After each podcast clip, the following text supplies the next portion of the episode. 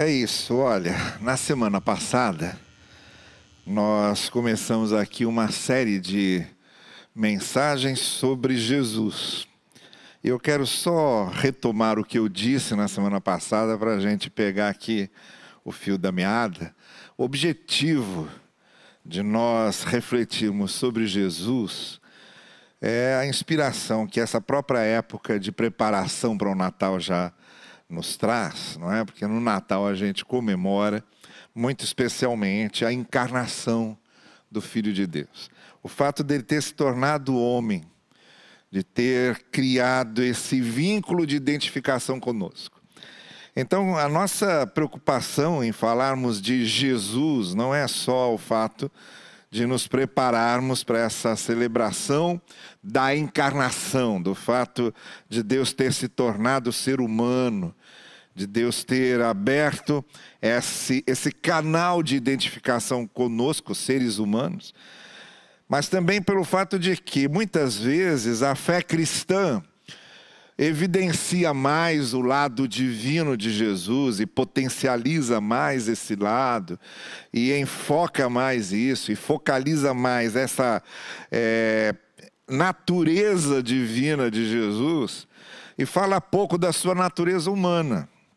Isso aconteceu porque houve logo no início alguns ataques à divindade de Cristo e surgiram grupos, mesmo dentro da igreja, que negavam o fato de Jesus ter se encarnado. Então, para defender que Jesus era o Filho de Deus encarnado, eles realçaram mais o aspecto divino do encarnado, mais o lado divino de Jesus.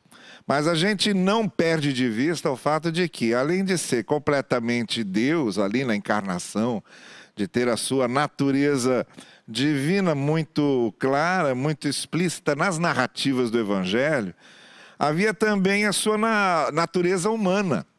Esse lado humano de Jesus, como ser humano completo, total, mente humana, alma humana, corpo humano, sentimentos humanos. Ele era também completamente homem, ou completamente ser humano. E é nisso que a gente está pensando aqui nessa série. Por quê?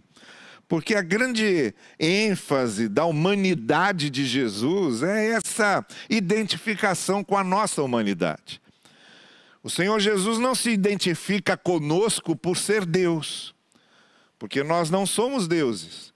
Ele se identifica conosco por ser humano. Ele cria esse ponto de contato conosco por nós sermos humanos e ele ter se tornado humano também. O John Macquarie, que é um teólogo norte-americano, ele dizia o seguinte: olha, o homem quis ser Deus e caiu.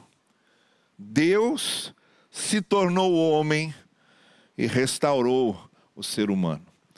Então, essa é, vinda de, do Filho de Deus assumindo a condição humana que Paulo descreve em Filipenses como o autoesvaziamento de Deus, a autolimitação de Deus. Deus que era o soberano, criador de todas as coisas, Deus que é o inominável, Deus que não cabe em caixa nenhuma, em credo nenhum, em confissão religiosa nenhuma, em templo nenhum, em instituição religiosa nenhuma, ele se encarnou. E de repente esse Deus soberano precisou se desenvolver no útero de sua mãe como qualquer outro feto. E ele nasceu como qualquer criança e teve de uh, se alimentar e se amamentar como qualquer criança e aprender a diversas coisas que qualquer criança também aprende. E estava ali, autolimitado à condição humana. E justamente porque ele estava na condição humana, é que ele estabelece essa conexão de identificação conosco. Então, o objetivo da gente falar aqui aos domingos à noite sobre Jesus, e não exatamente sobre Cristo, que era o título é, Messias, na sua tradução grega, né, que significa o predestinado, o eleito, o ungido, o prometido, o enviado e todas essas outras caracterizações da divindade de Jesus, da sua missão divina entre nós, ele que era chamado de Jesus o Cristo, o fato de ser o Cristo não fazia com que ele deixasse de ser Jesus. Jesus era o seu nome humano, com raízes nos nomes hebraicos, é a mesma raiz de onde vinha o nome de José, seu pai, esposo de Maria, da onde vinha o nome de Jeremias, da onde vinha o nome de Joel, da onde vinha o nome de Josué, todos esses nomes bíblicos eram vinham da mesma raiz do nome Jesus, mas principalmente vinham da mesma raiz de Iavé, que é o eu sou. E o Evangelho de, de João vai deixar isso muito claro quando Jesus faz, faz referência várias vezes a essa expressão. Eu sou o Messias, eu sou a porta, eu sou a ressurreição e a vida, eu sou o caminho, a verdade e a vida, eu sou o pão que desceu do céu, eu sou é, a, porta das ovelhas, eu sou o bom pastor, e uma série de autoapresentações que Jesus Cristo fez a respeito dele, ligando a sua identidade à identidade do grande eu sou. E daí vinha o seu nome, Jesus, com todas essas raízes, o seu nome humano. Hoje eu gostaria de chamar a sua atenção para um texto que nos explica por que a necessidade de ter se encarnado, de ter se tornado ser humano, e por que essa identificação mais ampla, mais profunda, mais abrangente, mais completa com todos os seres humanos. O apóstolo Paulo, escrevendo a carta aos Romanos, no capítulo 5, verso 19, ele diz uma coisa que a gente começa a compreender melhor e só pode compreender bem quando levamos em consideração o lado humano de Jesus. Tanto que Paulo usa várias vezes aqui a expressão homem.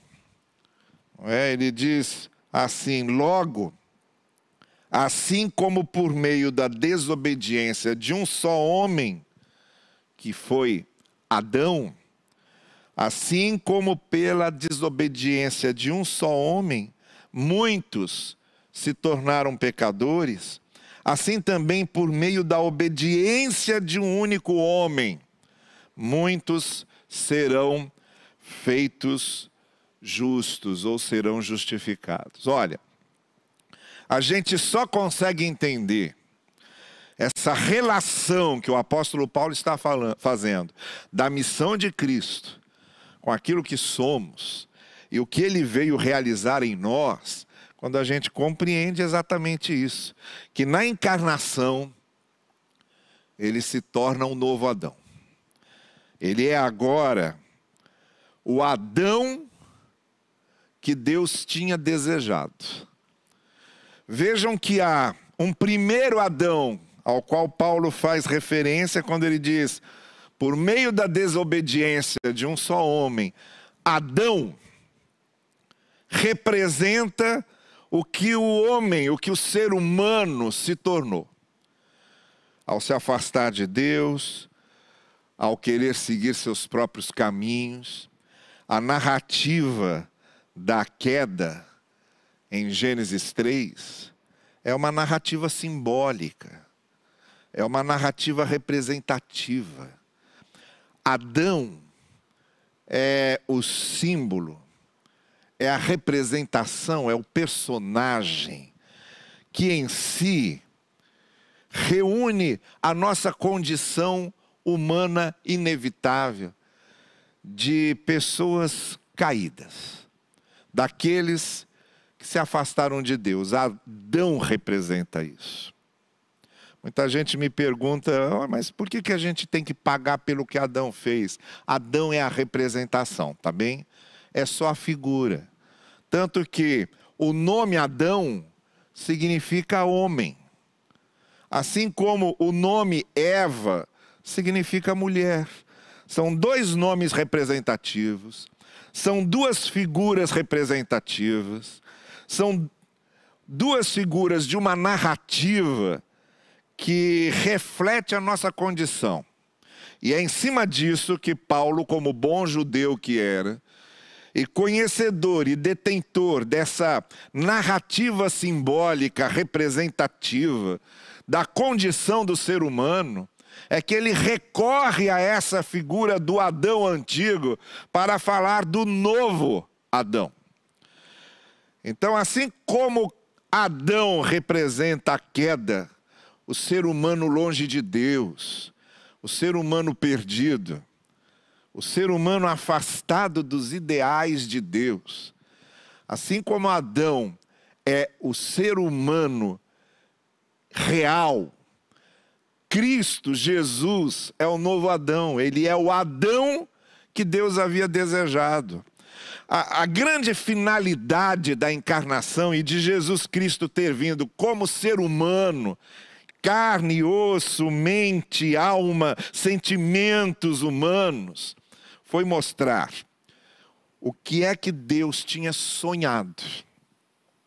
O que, em termos de vida, de caráter, de amor, de postura, Deus tinha sonhado para o ser humano. Jesus não veio mostrar o que Deus era apenas.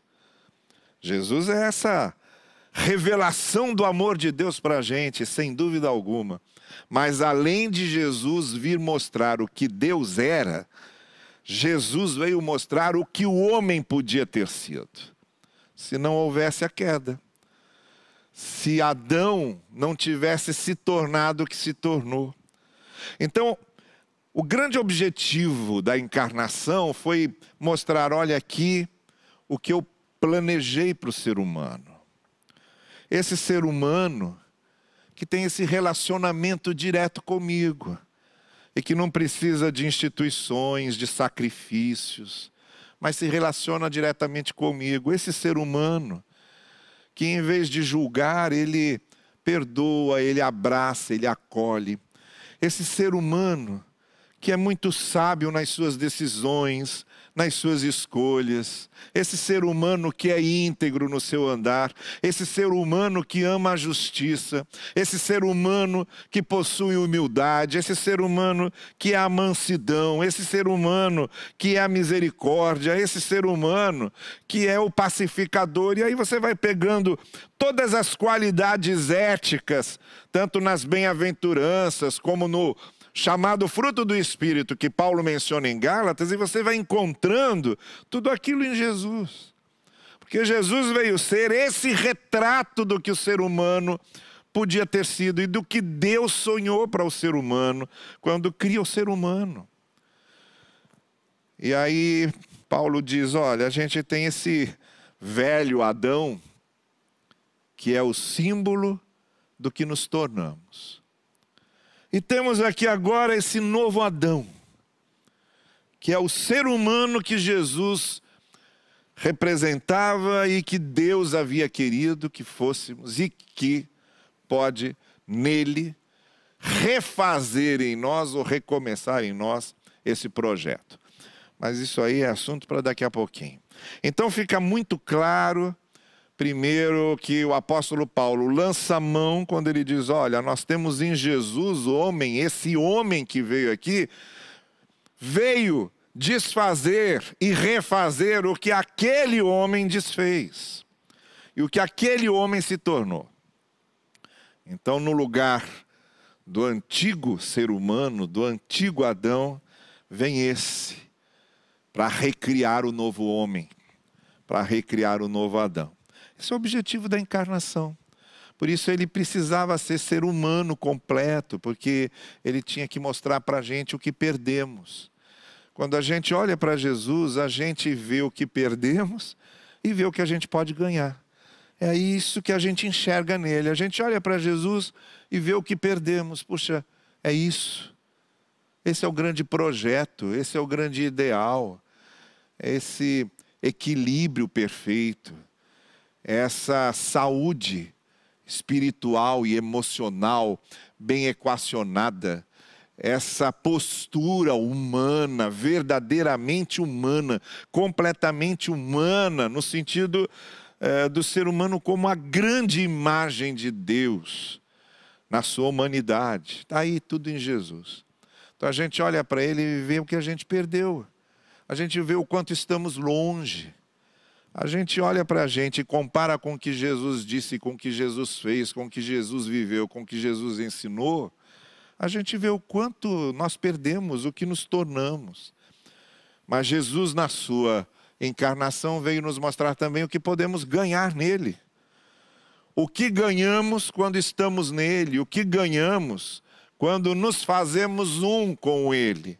Por isso, Paulo diz: olha, a gente em Jesus, a gente deixa de se identificar com Adão e começa a se identificar com esse que veio ser o novo Adão. Então, deixa eu dizer para você: vida cristã, seguir a Jesus, espiritualidade, avivamento, verdadeira fé, Verdadeiro discipulado é ir se parecendo cada vez menos com Adão e cada vez mais com o homem Jesus. Isso aí é que é discipulado. Crescimento espiritual é isso. Crescimento espiritual não é ficar fazendo milagre em cada esquina, não é ficar tendo visão de anjos em cada quadra, nada disso.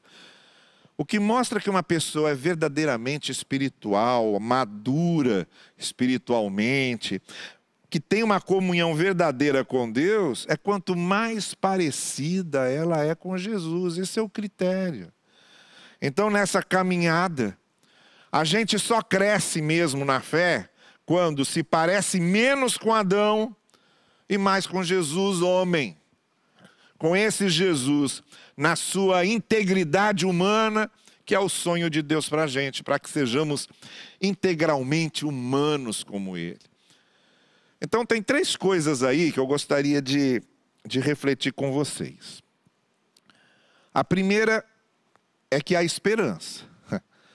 Essa é a primeira coisa que fica clara. Quando Paulo diz: olha, assim como o homem lá atrás, o primeiro, se perdeu, esse novo Adão recupera e restaura tudo. Então, quando a gente olha para a gente, olha para a sociedade em que vivemos, olha para esse mundo em que residimos, que o Evangelho chama como o mundo que jaz no maligno, e quando a gente tem a tentação de um desalento completo, de um desânimo completo, de um desespero completo, Aí vem essa mensagem do Evangelho, mostra o homem Jesus, mostra o que o homem Jesus pode fazer conosco, e a gente vê que tem esperança. A gente começa a perceber que o ser humano tem jeito, que o ser humano pode ser resgatado, que o ser humano pode ser recuperado, seja quem ele for, em que situação ele esteja qualquer ser humano, por mais no fundo do poço que possa estar, por mais ilameado que esteja, por mais que tenha danificado a sua vida, qualquer ser humano pode ser resgatado pela graça, pelo amor de Deus e pode ser refeito em Cristo. Essa é a esperança. Então a gente olha para a sociedade em que vivemos e a gente até se desanima quando a gente vê esse grau enorme de injustiça, esse grau enorme de desumanidade, esse grau enorme de falta de compaixão, em que os seres humanos vão se parecendo cada vez mais com animais.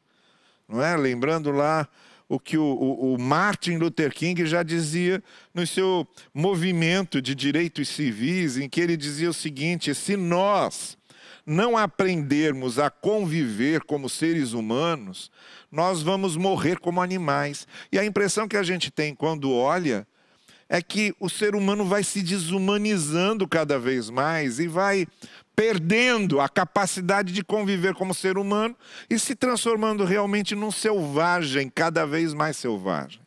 E aí a gente olha para tudo isso e às vezes perde a esperança. E às vezes entra num desalento sem fim.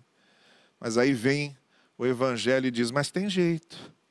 Existe esperança para o ser humano por causa de Jesus, por causa do que ele veio fazer.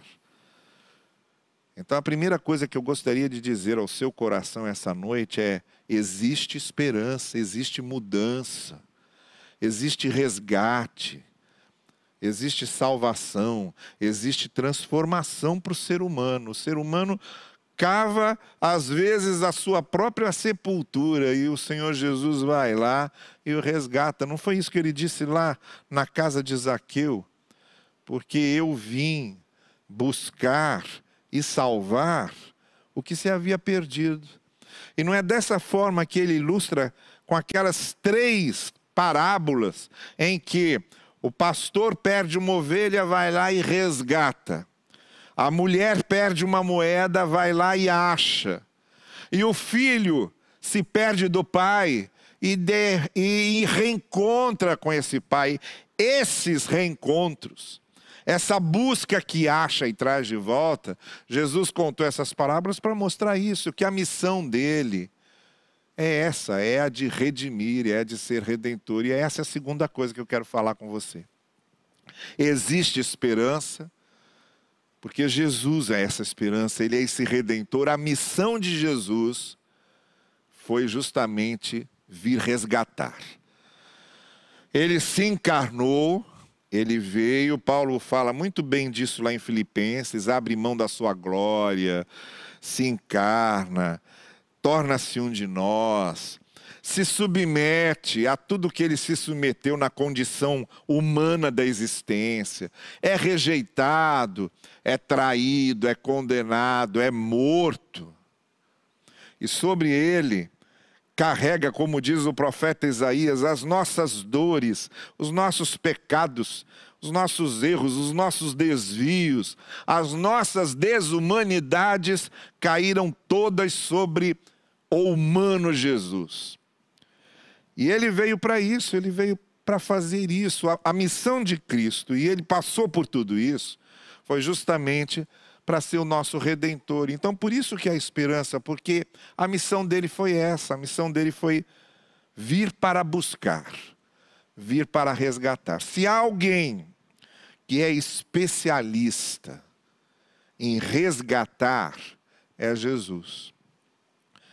Se há alguém que é especialista em causas perdidas, é Jesus. Ele vem, ele pega, estende a mão, traz para ele, tira a pessoa lá do fundo do poço, traz para ele e diz: Eu vou com você, porque tem mais essa também. Olha, a gente tem vários líderes religiosos que tornariam o mundo muito melhor se a gente seguisse o que eles ensinam. Olha, se todo mundo levasse a sério certos ensinos do Buda, certos ensinos do Mahatma Gandhi, certos ensinos de Confúcio. Há coisas que esses fundadores de religião e, e, catalisadores da esperança humana, há coisas que eles disseram que são muito boas, são muito sérias. Olha, Confúcio, 300 anos antes de Jesus, já dizia: não faça ao outro aquilo que você não quer que o outro faça a você que é exatamente o que Jesus fala 300 anos depois de Confúcio. Confúcio já dizia isso, e Jesus fala isso lá eh, aos seus discípulos. Não faça ao outro o que você não quer que o outro faça a você, que é lá o coração do Sermão do Monte. Então há muitas coisas que esses outros líderes ensinaram que também seriam muito boas, mas tem uma diferença. Buda continua morto, Confúcio continua morto, Gandhi continua morto. Jesus foi o único que disse: Olha, faça o que eu estou ensinando, e eu estarei com vocês todos os dias até a consumação dos séculos. Ele não apenas nos ensinou, mas ele disse: Olha, eu estarei com vocês. Ele não está morto, ele está vivo. E prometeu que estaria conosco e que quando ele nos tira do poço, nos traz para ele, a promessa dele não é só de nos salvar. A promessa dele é de nos acompanhar. Eu estarei com vocês, do lado de vocês essa é a grande diferença. Então não é só um conjunto de ensinos que foi nos dado, agora se quiserem obedecer, obedeçam e vejam se dá certo. Ele disse: não, eu comecei, Paulo fala isso também, aquele que começou em vocês essa obra boa, vai completá-la.